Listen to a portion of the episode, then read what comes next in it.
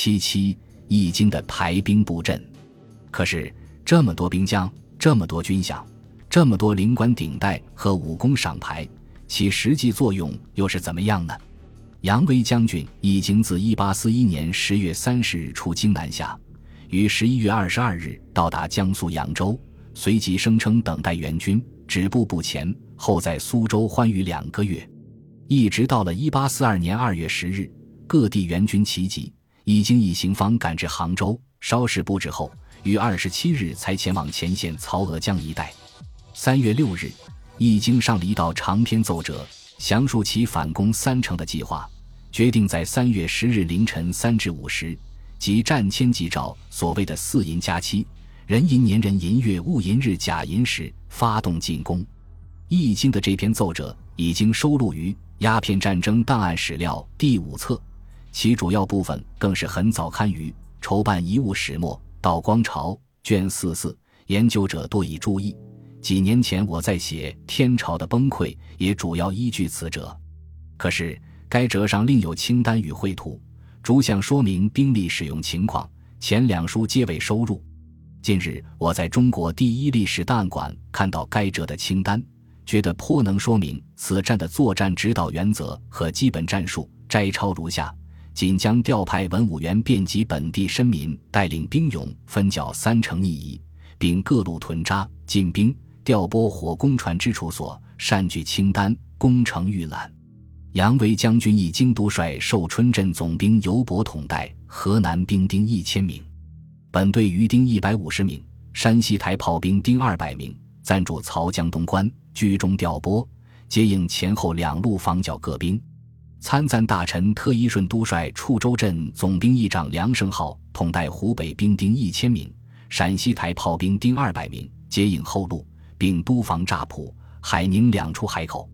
参赞大臣文卫都率安义镇总兵段永福统带江宁骑兵八百名、四川兵四百名、山西兵四百名、安徽寿春镇兵四百名，进驻余姚县之长西岭，督促两路前敌。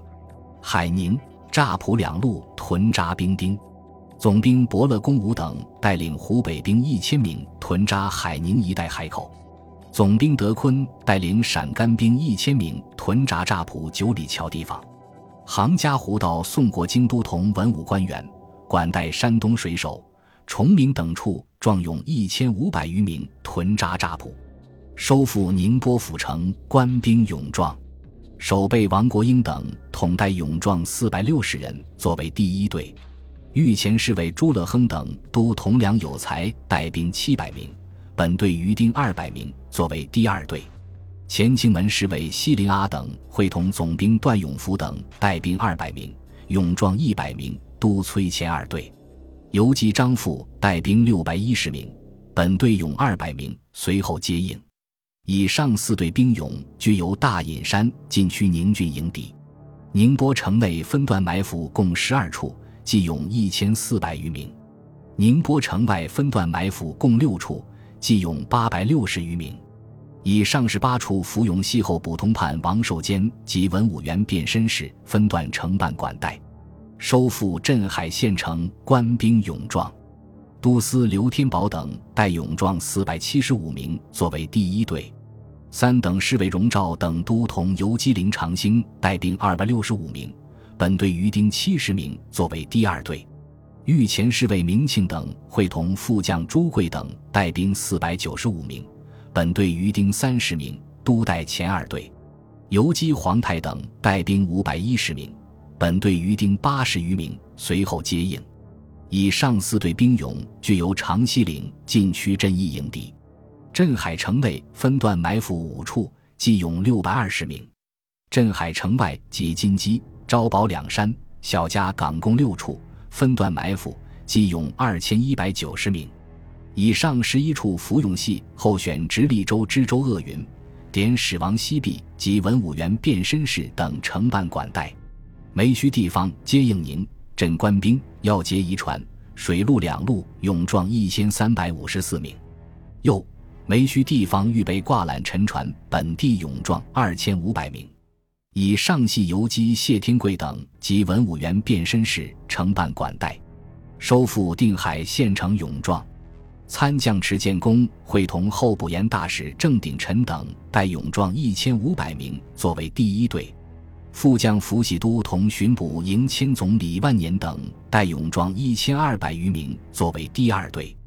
副将郑宗凯会同候补同知黄维浩都同巡捕营把总程秀等带勇壮一千一百余名随后接应。以上三路勇壮具由乍浦、海宁乘船过海。禁区定义营底，定海城内分段埋伏共六处，计勇七百七十名。定海城外舟山、六横并沿海各澳分段埋伏共八处，计勇一千五百余名。以上十四处浮涌，系后补盐大使郑鼎臣及文武员便过海承办管带。三城火攻船只，宁波火攻船只三百六只，预备焚烧三江口、大道头、合义门。周速度、梅墟等处停泊往来大小移船，镇海火攻船三百九只，预备焚烧兰江部港口、立港、招宝山口门内外、梅须等处停泊往来大小移船。定海火攻船六百一十六只，预备焚烧竹山门、沈家门、五魁山、金堂各岛停泊往来大小渔船。以上各船均有舵、水、勇壮，系黄为号、书公守。郑鼎臣及文武员变身式承办管带，守护行营粮台兵丁。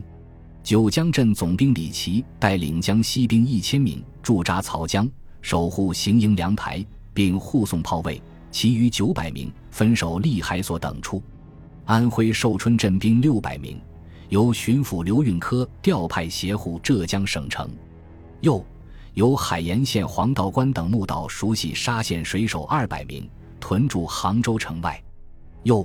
由本省绅士募到台州乡勇一千名，屯扎于姚县，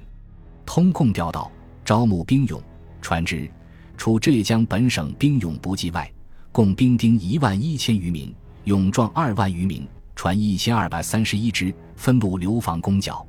这份清单很具体，粗粗一看也不太容易发现问题，就连审阅这份清单的道光帝也在上面朱批。揽奏十分周妥，可是若要仔细研究，就会看出破绽。为发动浙东反攻所调八省援军，究竟有多少用于实战？从清单上并对照易经原则可见，用于进攻宁波的清军只有一千五百一十二名，其中担负主攻的仅七百名。另外，总兵段永福所带川兵二百名，任务是督催；游击张富所带川兵六百一十二名，任务是接应。用于进攻镇海的清军只有一千二百七十名，其中担负主攻的仅二百六十五名。副将朱贵所带陕甘兵四百九十五名，任务是督催；游击皇太所带兵五百一十名，任务是接应。以上用于进攻的清军仅两千七百八十二名。辛辛苦苦从全国各地调来的反攻部队中有两千六百余名。担负的任务是防守钱塘江对岸的乍浦、海宁和杭州，距离前线尚远。如此步兵虽属奇怪，但多多少少还能讲出点道理。毕竟英军占据海上优势，随时可入杭州湾，直犯以上三地。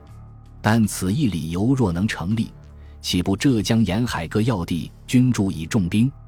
而兵力部署中最为奇怪者，各省援军中的主力四千四百名。分属于杨威将军一军参赞大臣特一顺和文卫，他们担负的任务是含混不清的，既不是进攻，也不是防守，而是居中调拨、接应后路、督催前敌。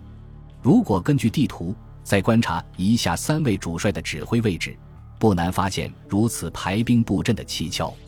杨威将军一经的指挥所设在曹娥江的东关镇，距最近的进攻地点宁波约八十公里。他自将的清军一千二百名，余丁一百五十名，实际上成了其防卫自身的亲军。紧靠其右翼的曹江为行营粮台，他派兵一千名守护；而在其左翼的利海所，又派兵九百名分守。参赞大臣特一顺的指挥位置在万松岭、杭州西湖东南，他率领的一千二百人声称接应后路，实际上是接应易经的后路。参赞大臣文卫的指挥位置在宁波西北约三十公里的余姚县长溪岭，他率领的两千人，任务虽说是督催进攻宁波、镇海两路的前敌，实际上成了易经的前敌屏障。也就是说，易经在其前后左右中都部署了重兵，如此一来，又何来兵力直接去进攻英军占据的宁波和镇海？此次浙东反攻，除了这三位主帅外，还有一位提督，六位总兵。浙江提督余步云的位置在易经左翼的利海所，安徽寿春镇总兵尤伯的位置就在易经的本部东关镇，江西九江镇总兵李琦的位置在易经的右翼曹江，浙江处州镇总兵梁胜浩的位置在特一顺的本部万松岭，陕西汉中镇总兵德坤的位置在乍浦，湖北宜昌镇总兵伯乐公武的位置在海宁。如此一来。高级军官中，只有贵州安义镇总兵段永福亲临前敌指挥作战，其余在作战前线的皆是一些中下级军官。由于用于进攻的清军兵力严重不足，已经在浙东反攻作战中大量使用勇壮。他在清单上声称，用于进攻宁波的勇壮达三千余人，用于进攻镇海的勇壮三千二百余人。用于在宁波与镇海之间永江畔的梅墟进行骚扰性作战的勇壮三千九百名，而用于进攻定海的勇壮竟达五千余名。然而，这些数字全是靠不住的。后将详述。此时英军的兵力又为多少呢？侵华英军陆军总司令为陆军少将郭富 （Ichkov），下辖皇家炮兵官兵四十二人，马德拉斯炮兵官兵四百七十五人。马德拉斯工兵官兵二百三十八人，爱尔兰皇家步兵第十八团官兵八百四十人，皇家步兵第二十六团官兵六百四十人，皇家第四十九团官兵八百四十人，皇家步兵第五十五团官兵一千一百五十人，马德拉斯第三十六团之一个连官兵一百一十四人，马德拉斯土著步兵第三十七团官兵四百二十人。孟加拉志愿兵团分遣队官兵一百三十四人，以上共计约四千九百人，分驻香港、厦门、定海、镇海、宁波，其中住在浙东三城的约两千余人。侵华英军海军总司令为巴加 W Parker，下辖舰船二十六艘，其中泊于舟山的为旗舰高华丽号 c o n w a l l i s 炮七十二门；克里欧号 Cleo，炮十六门。运兵船丘比特号 Jupiter，泊于镇海和宁波的为布朗迪号 Brown，炮四十四门；摩底士底号 Modest，炮十八门；海阿星号 Hyacinth，炮十八门；培里康号 Pelican，十八门；哥伦拜恩号 Columbine，炮十八门；阿尔吉林号 Algerine，炮十门；测量船班廷克夫人号 Lady Bentinck，武装轮船复仇神号 Nemesis，皇后号。Queen 西索斯提斯号 s o s t r i s 弗莱吉森号 Flagathon。此时，侵华海军的司令部设在定海，侵华陆军司令部就设在宁波。根据在此之前中英交战的战力来判断，清方投入浙东反攻的兵力严重不足。一八四二年三月十日凌晨发动的浙东反攻战，其具体过程已有多种中外论著予以详细评说。这里只是简要说明一下。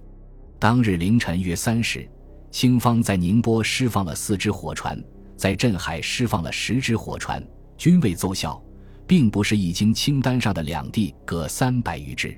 与此同时，清军兵涌向宁波、镇海两城发动进攻，